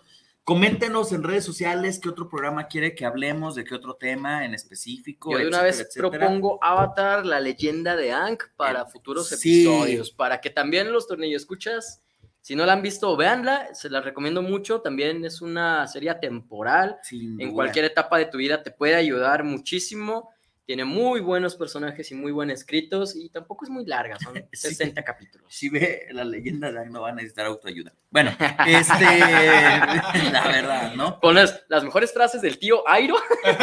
¿Sí? No, Ya- y- y que además que, lo, que lo ves en el contexto de Avatar y funciona. Bueno, eh, seguimos con saluditos. Dorian nos dice, no me ha tocado la fortuna de ver Evangelion. De hecho, veo muy pocos animes, pero díganme, ¿me lo recomiendan y por qué razón? A ver. No, no te lo recomiendo. Estás muy joven Estás chiquito. sueños en la vida. No, sí, velo. 17, no, ya, ya, Ah, ya, ya, ya. Ya está Le vean las piernas, parece hombre lobo el Ah, Dorian. mis 17 ya tenía como una colección de 10 DVDs más o menos como de 5 gentais cada uno. Ya, ya No le digas eso a Dorian, bueno. Entre Evangelion y el hentai. De Evangelion. o sea, hay, una línea bien delgadita. Bueno, si Hola, vemos, el, si, ve- si vemos, Oh, no, es que ya cuando lo vemos con interpretaciones Es- de que, es que, güey, Shinji, ¿qué pedo? si interpretamos freudianamente Evangelion, Ah, bueno. es un hentai muy mal pedo. Pero bueno, por lo menos la premisa de un hentai muy mal pedo, ¿no? Eh, una razón para que vean Evangelion. Sus personajes. Sus personajes, una razón para Evangelion. Aquellos que les gustan los madrazos, la acción y la sangre, sí, véanla, muchachos, se la recomiendo. Altamente recomendada de mi parte. Te les va a sorprender lo que voy a decir. Eh, el mensaje esperanzador del final, o sea, cocinado lentamente, pero el final está brutal. El ¿no? final, y sin dar un spoiler, te deja un muy buen sabor de boca. Eh, hace un momento decía que hay siete puntos donde la obra se va a acabar. Curiosamente, de esos siete puntos, nada más hay como dos puntos que no son muy esperanzadores, pero porque sabes que va a seguir algo a continuación. O sea, era cuando decían, va, va- sobre todo en las películas. Pero el final de Evangelion, sin decir qué pasó, es un final muy alentador, porque lo que mencionaba, Hideaki Anno está en depresión y está creando esta serie, y al final es como una carta a sí mismo para decirse, yo puedo salir de esto. Entonces, con esa primicia de que el final, sin importar que la serie eh, pasen cosas muy horribles, es muy bonito el final. Y sobre todo, el de la última película es el que digo, va, o sea, A mí- está bien. A mí me gustó el final de la, de la serie original, la del 95. O sea, el final, porque te da un, no te da un final clásico donde dices, ah, es que pues el héroe gana y todos son felices. No. O sea, no te da, si, si somos de las personas que vamos a buscar ver esta serie, con tal de buscar el final donde el chico bueno mata al malo y gana la... No, no, la verdad no. Si algo se destaca a los japoneses es que no les importa sacrificar al personaje principal con tal de darle un giro a la historia que dices completamente distinto. Antes de Game of Thrones estuvo Evangelion, ¿no? Sí. Y antes de Evangelion existió Japón. La verdad es que es- algo que se destaca a los japoneses es, o sea, a ellos les interesa más la historia que el personaje, no son completamente diferentes a la cultura occidental. Aquí los occidentales somos de vemos la historia, sabemos que ese güey es el malo, este güey es el bueno, y sé que este güey va a ganar, pero quiero ver la trama, cómo gana. El camino del héroe. Ajá. Y los japoneses no. Los japoneses es, se desarrolla la trama, si muere el héroe tiene que morir a mitad de la historia, es otro pedo. O sea, que muera. Y tú dices, Y, y es que "No, güey". Ah, en el ámbito japonés, a diferencia de nosotros, que somos muy individualistas, importa más el conjunto social y se puede representar también en Evangelion. O sea, Shinji es el protagonista, pero no es el héroe de la historia. Ese, ese es una primicia también bastante buena, que tu protagonista sea casi tirándole a un villano que un héroe y villano por accidente, porque el, antagonista. Ajá, el, el vato no quiere hacer nada y es- sabe que es el único. Ya hasta te desesperas los primeros cinco capítulos. Estás también como, ya, güey, ya, por favor, ya agarra el pedo. lo viera aquí. Es que se espera porque es un niño caprichudo, es un adolescente que quiere regresar a ser un niño caprichoso. Los primeros capítulos Shinji es desesperante, los otros capítulos es así como de... Más ah, desesperante. Es, es como, pero el primero es como de te lo quieres agarrar a cachetadas por Sí. güey. Bueno, por desesperante, en, las, en, en la otra, en la segunda, en el segundo tercio, te lo quieres agarrar a, pata- a patadas así como de no manches, Shinji, eres un tarugo, güey. O sea, esa relación con Ahsoka y con, con, Rey. con, con Rey es como de, güey, no mames. Y al final es así como de un, órale, Va. lo hiciste mal, pero lo hiciste, ¿no? Ujú. Entonces, eso está chido. Se te gratifica que lo hayas intentado. Ajá, sí, pero ah, ah, no lo hiciste todo mal. Eh, Jorge Enrique Mendoza, saludos para el programa del Torneo Filosófico. Un gran saludo cordial por llevar este tipo de temas de animes. Un saludo. Saludos, corazón de pañaneta. Jorge. Y, y quédate más porque algún día vamos a hacer un programa de Naruto. La decadencia de Naruto. Cómo me encantaría hablar de eso. Viste que lo supo manejar para que dijera Sí, que sí. sí.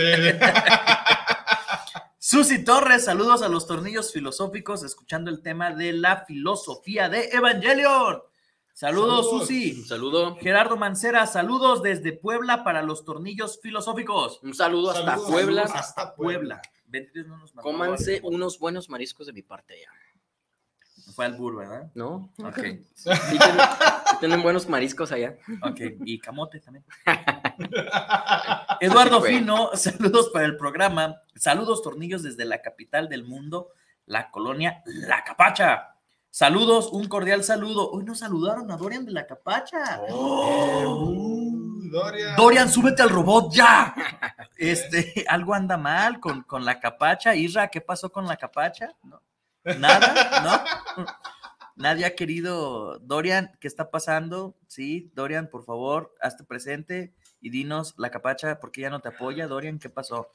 Bueno, mencionábamos ahorita en el corte que hay un, un hecho que es muy metafórico, que da mucho juego al análisis. Simbólico. Muy simbólico. eh, les platico y ahorita ustedes lo, lo- lo desarrollan, ¿no?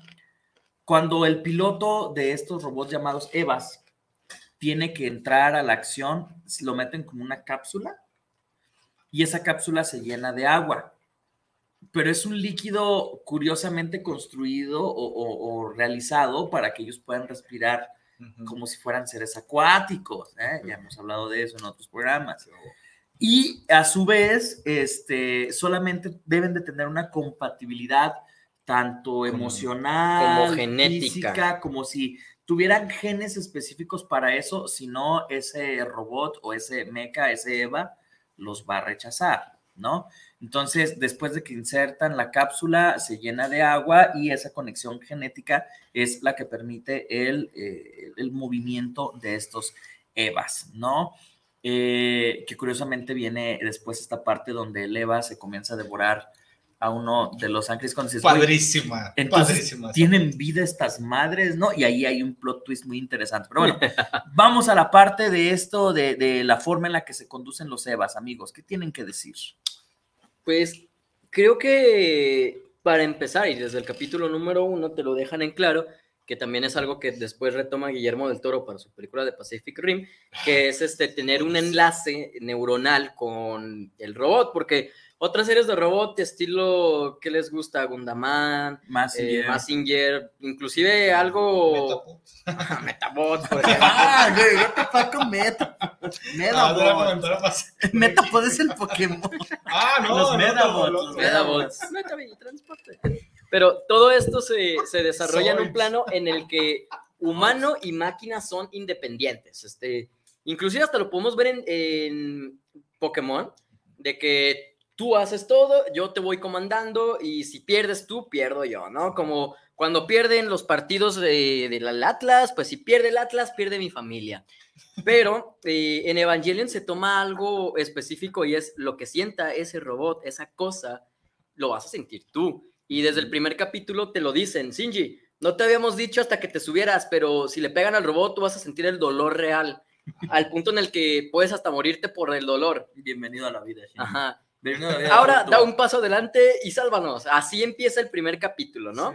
Perrísimo. Y- El morro no está en shock, no sabe qué hacer, está el enemigo enfrente y es como de me estoy cagando de miedo, pero Y con la premisa de que la piloto mejor preparada no podía pilotar su propio EVA. Estaba casi en coma la, la señorita.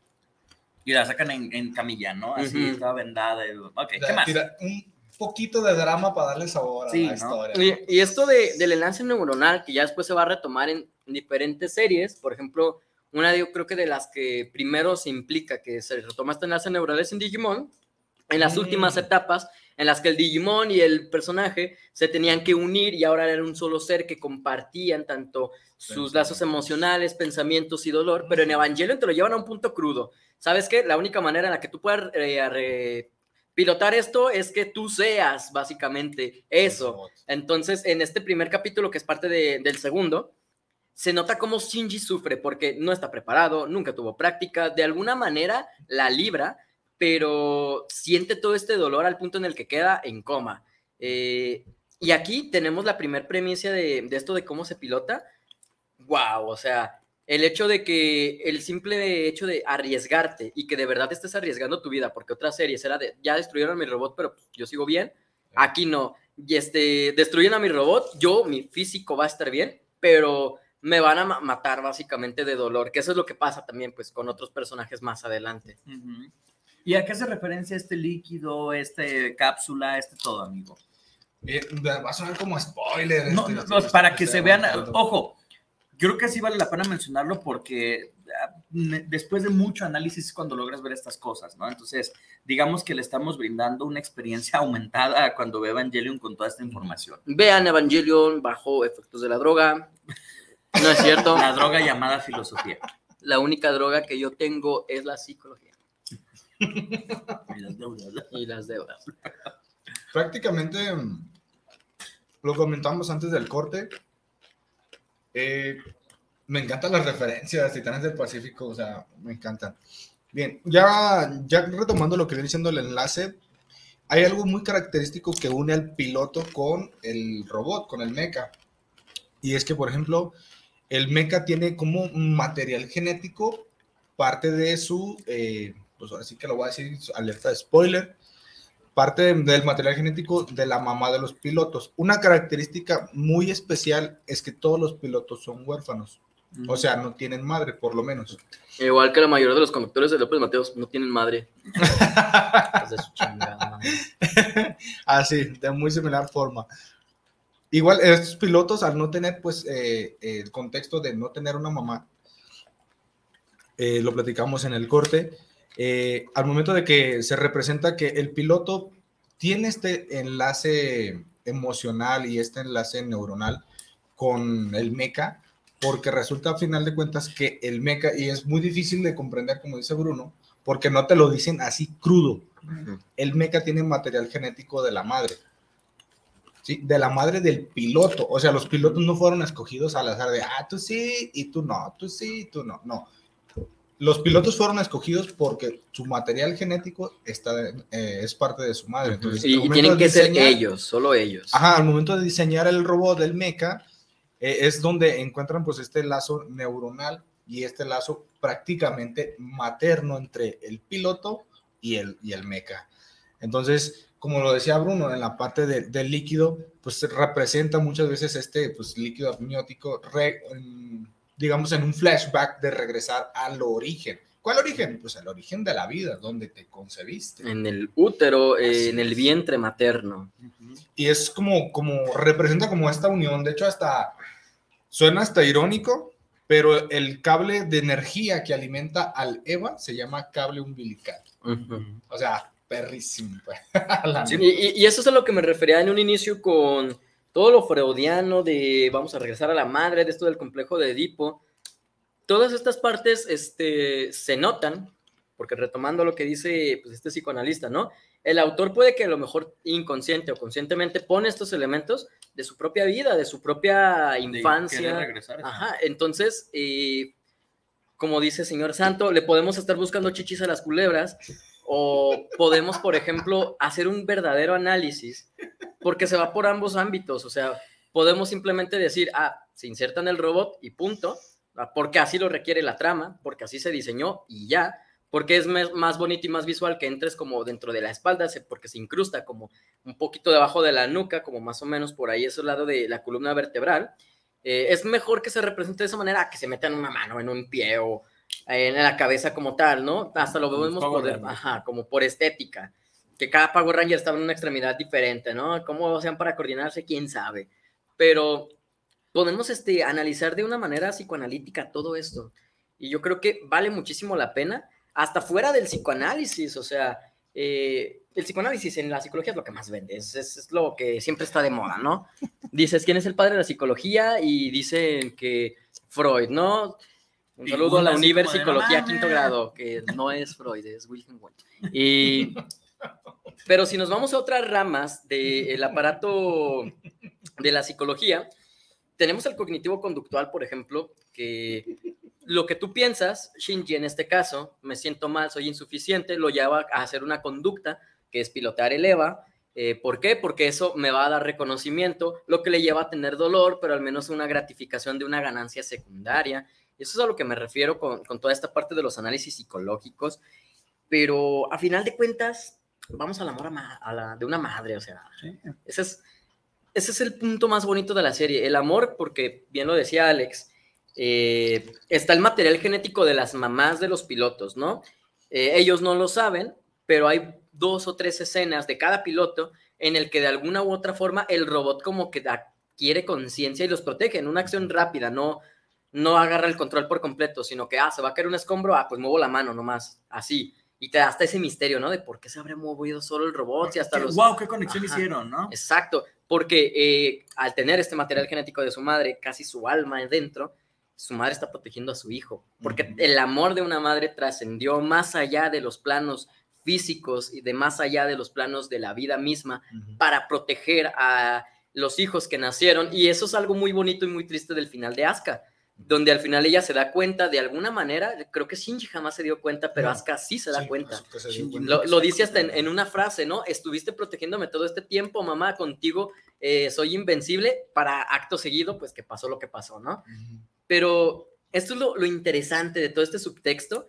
El, el lore de Evangelion no está en Evangelion, no está en la serie, no está en las películas.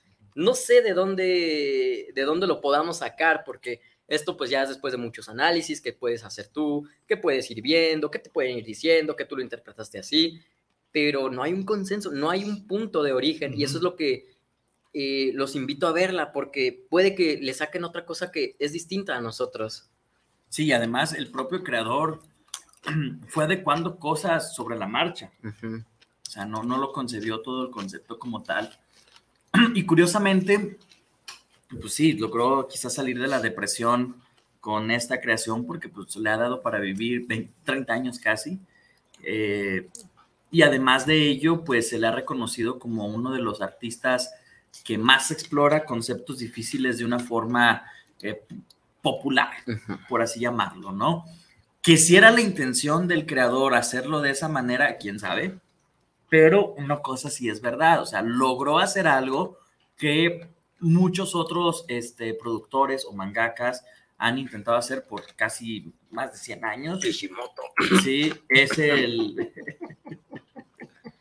Es que de verdad, es- eso de Naruto ya es un duelo para mí. Sí, debió haber muerto antes de que naciera Ley. Este, entonces, muchos mangakas tratan de hacer así como la octava maravilla y sobre rebuscar sus contenidos para, para provocar este análisis. En Evangelion no es necesario. de- Misma. ujú, te va llevando a, a que te des cuenta de que, a ver, espérate, hay cosas más allá de lo evidente, ¿no? O sea, ¿qué me estás queriendo decir? ¿Que es un simple robot? O incluso para nosotros los occidentales, ¿no? A ver, este, son ángeles, pero ¿qué supone que los ángeles vienen a salvar a la humanidad? Y no sé qué. O sea, realmente te pone en una búsqueda, como decías, el verdadero análisis o el verdadero fuerte de Evangelion es lo que hacen sus fans. Exacto. Eh, y, y eso es lo, lo más bonito, o sea, su, su club de fans, hasta de manera irónica, no irónica, te sacan un análisis de lo que sea.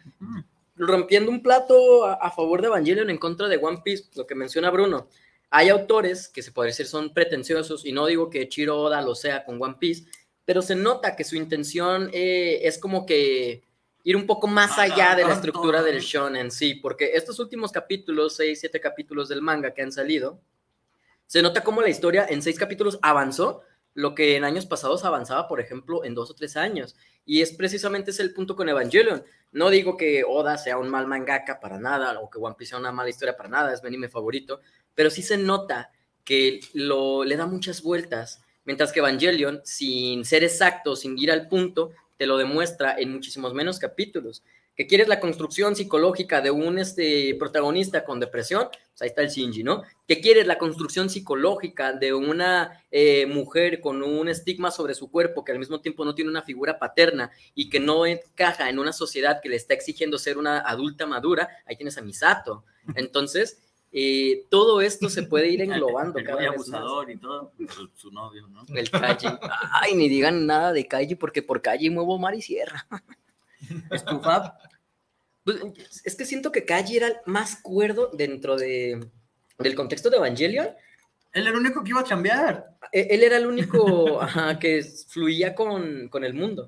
Está, hay una escena, para los que ni escuchas, Kaji es un personaje, el guapo de la serie, este, que de alguna manera como que tiene todas las respuestas sin tener ninguna respuesta y que es un triple agente para varias organizaciones, mientras espía una da información de otra a tres organizaciones y que hay una escena precisamente en el capítulo donde se comen a Leva, este, no, al ángel, donde Shinji ya es como de, yo ya no me quiero subir, Kaji con toda la sencillez del mundo, si no te quieres subir no te subas, adelante, pero es tu decisión, vive con la responsabilidad de tu decisión, si te quieres subir, pues nos harías un gran favor, pero nadie te puede obligar y yo no te estoy obligando. Mientras tanto, si se acaba el mundo, si ahorita me muero, voy a terminar de regar mis sandías. Un saludo a los seguidores de las sandías de Kaji en Facebook, el grupo de, de Facebook, así se llaman. Saludos. Y, y tienes este personaje que es el más estoico de la serie. Es, si me voy a morir, pues, voy a disfrutar lo que estoy haciendo. Él ya sabe que el mundo se está acabando. Y al final, eh, el pequeño spoiler de cuando las agencias se dan cuenta de que, ah, este cabrón nos estuvo chamaqueando durante toda la serie, Al ajá, él al final todavía lo que le dice al personaje, apunta bien. Así, o sea, tal cual. Por eso Kaji es como, eh, dentro de la serie, el, ideal al que debería de aspirar cualquier personaje.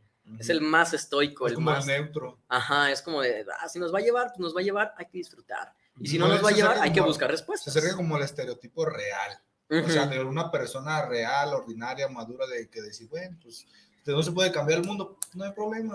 ¿Estoy acaso escuchando que él es el verdadero héroe de Evangelion? No. De hecho, es lo que iba a decir. No, o sea, en, un, en mundo paralelo, Ah, si Evangelion no fuera una serie tan psicodélica, si fuera un shonen genérico, Kaji sería el protagonista.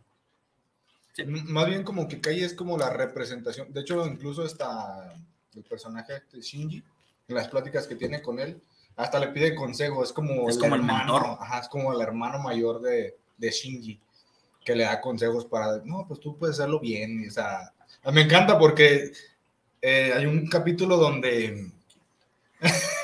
Mira, Sí, es cierto. no, nomás para que vean que sí es cierto lo de las sandías de Kaji. Saludos. Es más, al rato les voy a compartir el enlace. Ya. Ok. Y Eh, Eso no es de Evangelion. ¿eh? El grupo de las sandías de Kaji hace mucho dejó de ser de Evangelion. hay un, hay un concepto donde, por ejemplo, cuando están, eh, alerta de spoiler, cuando están en, en la escena del mar, donde Shinji le pide consejo a este personaje, Kaji, y Kaji se va, del, se va en un avión, en un helicóptero, y le da el último consejo de, no, pues tú lo puedes hacer mejor, ¿no? Y después empiezan los madrazos, que a mí en la persona son las partes que más me agradan. Porque a mí, bueno, con la parte personal, las partes donde eh, se empiezan a empiezan los madrazos llevan a los personajes al límite, o sea, al límite de sus capacidades tanto psicológicas como filosóficas y sobre todo en esta parte de la pues de la incertidumbre y la duda de yo no aguanto esto, ¿qué voy a hacer? Este, y si pierdo y si, y si no, y es como cuando sale el, los que escucharon un video, donde sale la suerte del protagonista Ajá. y sale como al rescate, ¿no? O sea, ya se puede ser entre uno de los Evas o otro personaje. El plot armor. Ajá, y dices, no, no, no, o sea, y se las ingenian, se las idean, o sea, está bastante gratificante. A mí me gustó sobre todo la parte de los madrazos. Fíjate que incluso sin meterle mucho, mucho análisis a, a- a esta relación de, de Kaji de, y de Shinji, final de cuentas nos ayuda a dar, a, a identificar de que muchos nos hemos subido al robot sin que nos queramos subir. Llámale trabajo, llámale de la vida misma, llámale escuela, ¿no? Es como de, pues ya nos subimos, entonces, pues, ¿qué, qué hacer? Pues, Hacerlo lo hazlo, mejor posible. punto, ¿no? O sea, Da- da tu mejor- y, y es que ese es el mensaje que muchas veces quiere transmitir Evangelion. Lo vas a hacer, puede que lo hagas mal, pero hazlo lo mejor que te salga. Porque eso es algo que precisamente en Evangelion al principio no se nota, pero ellos no están esperando que Shinji pueda la primera, que ellos no esperan que Shinji llegue con el Eva, tres madrazos, ya te maté y soy el héroe. Ellos esperan que se caiga, que dude, que tenga miedo, porque saben que es un adolescente, saben que le están pidiendo algo que él no quiere y lo único que están esperando de él es solo saca la chamba y ya, no importa cómo, que es lo que dice Bruno, se puede traducir a tienes que hacer trabajo y no te gusta, hazlo lo mejor que puedas, el tiempo que te dure, que precisamente tienes hijos y quieres seguir atrapado en este ciclo de ser un adolescente, ya hay algo que te obliga a no seguir ahí, hazlo lo mejor que puedas. Que ahora, eh, para complementar todo este punto, hay algo muy personal que me pasa con, con mi madre, ¿no? Eh, en el ámbito de Evangelion, el amor de una madre, y en el ámbito de acá, eh, en la realidad, es lo que una vez me, me dijo eh, mi mamá, la neta yo contigo no supe ni qué hacer porque a mí no me enseñaron a ser una madre, pero hice lo mejor que pude. Y ahora soy como soy. Podríamos verlo desde la perspectiva, por tu culpa soy como soy o gracias a ti soy como soy. Y ya eso depende de la interpretación que nosotros, o en este caso yo, le voy a dar. Y eso pasa con Evangelion. Podemos verlo, como lo decíamos, del lado negativo, oscuro, depresivo, del lado esperanzador. Y eso va a depender de cada uno de nosotros, en qué etapa estemos, qué responsabilidad vamos a tener, cómo la estamos viendo, si la estamos viendo en español, en japonés. Eh, todo esto va a influir en que nosotros tengamos una interpretación. Así es, incluso si es manga o anime, ¿no? O Uy, sea, el manga termina, hasta se me hace que el manga termina más bonito. Sí, creo que tiene más, más impacto, ¿no? Eh, Raimundo Aviña, saludos desde la CDMX para el programa del Tornillo Filosófico. Saludos a los conductores. Un saludo. Saludos. Valentín Gutiérrez, saludos para el programa del Tornillo Filosófico, donde lo que sobran son tornillos. Tornillos, sí, saludos. ¿Cómo sería un anime de los tornillos? Ah, Yo sí sé bueno. cómo. Mientras no sea ya hoy, todo Sí, sí, yo también me eso. Sí, no, no, no, no. Está bien. Pinche anime furro. No, no. Yo creo que sería un shonen. Nah, ay, bueno, yo lo veo más como, como un seinen. Ok, le explicamos. Shonen es el género tipo Dragon Ball, Caballero del Zodiaco de madrazos. Seinen, Seinen sería como el más dramático, oscuro, más realista y cruel. Como Death Note. O como. Death, ¿no? Ah, yo estaba pensando en Berserk acá como. En un pinche eclipse, yo cortándome una mano. Griffith, no. Alex, no. ¿Tú qué opinas, amigo? Madrazos, drama. Yo pienso que. No, Una, una sitcom. Yo más que sería como más madrazos. O sea, Ah, ya, ya, ya tipo honestamente. género de aventura. Honestamente, ¿crees que, que nos prestaríamos a, a madrazos, a aventura de madrazos? ¿Qué? Podríamos ser un buen personaje de anime. ¿O podríamos ser un buen protagonista de, No, ya de sé. comedia? Podríamos ser Una- JoJo's, güey. ¿Se imaginan? Sin broncas, podemos ser un una- un universo alterno de JoJo's Bizarre Adventure. También véala, es larguísimo. Demasiado largo, El pero vale la pena. Sí, ver JoJo's Bizarre Adventure. Una de mis metas en esta vida es un día tener este, bajar de peso, estar delgadito, a lo mejor un poco marcado, en buena forma física, ir a la barranca y recrear todas las poses yoyos que han salido a la fecha. Ese es uno de mis sueños más grandes y sé que lo voy a cumplir un día. Le voy a poner la canción de, pose de fondo de Daddy Yankee, modelame así", mientras salen todas las yoyo poses mías. Ok, ah, tristemente lo pude ver todo. Y, y no fue padre irse a ese momento. Eh, no sé, a, a- a- a mí me, me encantaría así el típico de la técnica secreta de la familia Joestar. Salir corriendo. Es buenísimo, ¿no? Jojo Bizarre Adventure también es un manga, un anime que rompe todo tipo de estereotipos desde hace más de 20 años. Está muy, muy, muy chingón. Y cada vez más. Sí, nada más que, pues, como siempre, llegó a, a- a la vida de JoJo's Bizarre Adventure Netflix y, pues, bueno. eh, eh. ¿Algún saludo especial, amigo? Pues nada más mandar saludos a, pues, a mis compañeros, mis queridos compañeros de, de psicología, que pues, cada día le echamos más ganitas, hacemos el esfuerzo. Eh, mandarle saludos a un compañero que creo que trabaja ahorita, está de docente, creo, en el TEC de Monterrey, de, bueno, en el TEC de aquí de, de Guadalajara. Se llama Jorge, Jorge, saludos, que también se chuta el programa. Un saludo al compa- Jorge. A mi compa, el José, el Saca psicólogo José. Que saca las plazas, mi George. Lo estás viendo, te mando un cordial saludote, bro. Y pues creo que pues, a mi familia, a mi familia que se chuta los programas y, y se muere de risa. Y se ríen de Se mí. ríen. No, no, no de ti, amigo. Se ríen de, de lo que platicamos. Y saludos a mi familia que Ya, está allá. no un llorar. abracito. Que también a mi familia que me ve allá en este. En Irapuato. Hasta Irapuato nos ven. ¿Hasta hasta allá? Hasta allá. vemos. saludote a Irapuato. Saludote de familia. ¿Qué pedo con tu güey? Este, un saludito especial. que- Yo quiero saludar a, a Samantha, mi amiga Samantha, a ver cuándo nos toca jugar Halo otra vez, pero pues esto de la maternidad y el trabajo, de repente quita el tiempo, pero pues échale ganas, mija, yo sé que tú puedes y ya cuando toque jugar, pues nos divertimos un rato. Me encanta la maternidad, quita tiempo. No mames. ¿Cómo se te ocurre tener un hijo y dejar de jugar Halo? ¿Qué pedo contigo, Samantha? O sea, date cuenta que estás haciendo las cosas mal en la vida. O sea, Está feliz, déjenla. no, sí, me preocupa que tú lo digas. Ok, muchachos, una conclusión rápida sobre Evangelion, los escucho. Ah, después de aguantarnos a spoilear. Sí. Bien, em, yo les sugeriría, chicos, una conclusión es de que vean la serie, véanla, no la juzguen, no la, no se enfaden al primer capítulo, los primeros tres capítulos, porque son, Paciencia, paciencia. son un Como- poquito estresantes. Diría el, el El filósofo personaje. Duarte, paciencia, prudencia, verbal contingencia. Dominio de ciencia, presencia, ausencia, según conveniencia. ¿Ahí te lo aprendiste? Es mi lema de vida. No mames, güey. mi güey. Ok, ¿qué más, amigo? Bien, chicos, véanla, de verdad, eh, prestenle atención a lo que vienen siendo, pues bueno, pues si les gustan los madrazos y viven esperando, pues que todo el tiempo haya madrazos, pues, pues sinceramente es que no lo va a ver. Eh, disfrútenla, chicos, de verdad, eh, prácticamente todo lo que es el, análisis eh, filosófico y psicológico de la serie, pues está, está muy, muy bueno. O sea, a mí, yo sí, mi recomendación es, véanla, no se dejen guiar a la primera de, ah, pinche serie está aburrida. No, véanla, dense la tarea de ver animes, están buenos, tienen contextos, eh, dan como la vista de que lo que el autor intenta plasmar como una obra de arte. Entonces, ahí plasmo mi libro, mi manga, mi, y es todo lo que yo traigo y lo expreso.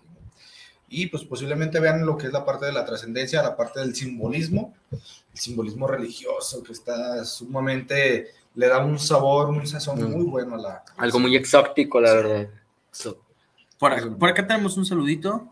Maleni Díaz dice: Los quiero, tema que propongo, la manipulación. Un abrazo. Sí quiero. Jalisco. Sí. Pronto, pronto tendremos aquí el de la manipulación. Voy a sacar otra vez mis escritos de Pavlov.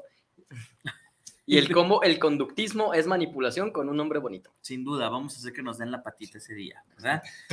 Ángel, ¿algún saludito por allá quieras dar a alguien? Un saludo a, a mis compas de la Univer, a todo mi salón de quinto grado, a la Katia, Liz, Ariel y el resto ya nos veremos después. Échenle más ganas, amiguitos. Ya estamos más para allá que para acá, ya nadie renuncie. Me lo estoy diciendo más a mí mismo. Y pues nada, eh, Evangelion es una serie que se interpreta, depende hasta del clima, depende del de ánimo. día, tu estado de ánimo, qué día del año es, qué temporada, si estás con pareja, si estás sin pareja. Eh, Evangelion tiene todo para ser un parteaguas para aquellas personas que les gustan estas series, un poquito más como eh, de análisis profundo psicológico de los personajes, para estas personitas que a lo mejor les interesan los temas de filosofía, de psicología, antropología, pero que pues no saben cómo abordarlo. Eh, pueden ver Evangelion, darse una idea, por ejemplo, de, ah, es que el personaje es así porque tiene a lo mejor un complejo de inferioridad. Ah, es que este tiene un complejo de superioridad. Ah, es que este sigue en duelo y toda la serie se trató de que él quiso recuperar a esa pareja perdida y al final se transforma en una historia de romance para ese personaje, ¿no? Eh, les puede abrir las puertas a una interpretación y si están interesados un poquito en este tema, más allá de la serie, pues lean muchachos, estudien, edúquense, aprendan cosas nuevas y esto les va a ayudar incluso, les va a enriquecer para si deciden ver Evangelion, verlo con otros ojos, otro punto de vista. Así es. eh, pues sí, creo que hay mucho, mucho que hablar. Insisto, no es que el anime haya sido creado desde una perspectiva filosófica, pero creo que nosotros desde la filosofía le podemos sacar mucho sentido, desde la psicología, bla, ¿no? El existencialismo, sobre todo. Sí, no, insisto, la primer, el primer tercio existencialista, el segundo psicológico y el tercero eh, sumamente filosófico, ¿no? Ambiguo como las respuestas de la filosofía. Eh, yo con qué me gustaría cerrar. Eh, creo que se tiene que darle más crédito a las obras, como lo mencionaba Alex, puede ser un cómic, puede ser un manga, puede ser un anime, puede ser lo que sea, pero debe, se le debe de dar el crédito suficiente porque toda creación es producto de un ser humano que tiene alguna idea que sacar, algún trauma incluso que manifestar o, O que algo que curar, decir. algo que decir eh, y simplemente estos son medios, ¿no? Para dar un mensaje más, más poderoso. Sí estaría padre que se animaran a ver eh, todo este tipo de creaciones desde la, desde la perspectiva de- del análisis, ¿no? También me quedé con la idea de cómo nos veríamos como, como JoJo's, así que espero que pronto alguien nos dibuje como JoJo's a los del tornillo. Hay que pensar cuál sería nuestro Stain. Estoy pensando. Sí, yo también me quedé en eso. Pero bueno, ya pronto se los traeremos. Y pues bueno, me quedo con esta parte de eh, que toda creación vale la pena, ¿no? Analizarla. No es que todo sea hecho con filosofía o pensando en la filosofía, pero sí lo podemos analizar todo desde la filosofía, que al final de cuentas es una de las intenciones del tornillo filosófico, ¿verdad? Y pues bueno, Eh, a todos nuestros tornillos escuchas, muchas gracias. La próxima semana tenemos un programa muy mamalón. Sí, vamos a tener aquí un invitado, ya les estaremos comentando. Vamos a hablar sobre la filosofía de las artes marciales. Así, filosofía y artes marciales. Bien, me agrada. Sí, Va a haber madrazos entonces- sobre el tornillo. Y al rato todos así, ¿no? Como en Fight Club, ¿verdad? Ajá, ajá. Lo que no saben es que todo esto es producto de mi imaginación al final. High School of Death también acá, ¿no? Va a estar bien loco. Bueno, vamos a hablar sobre eh, artes marciales y filosofía con un invitado muy, muy especial. Y pues bueno, gracias por habernos seguido, gracias por haber estado al pendiente de la multiplataforma, por los mensajes, los likes, los comentarios y demás.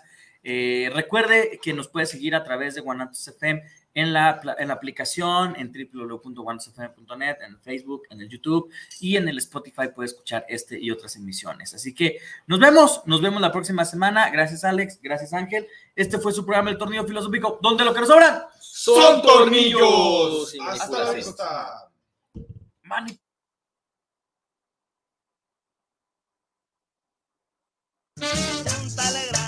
Muchas gracias por habernos escuchado.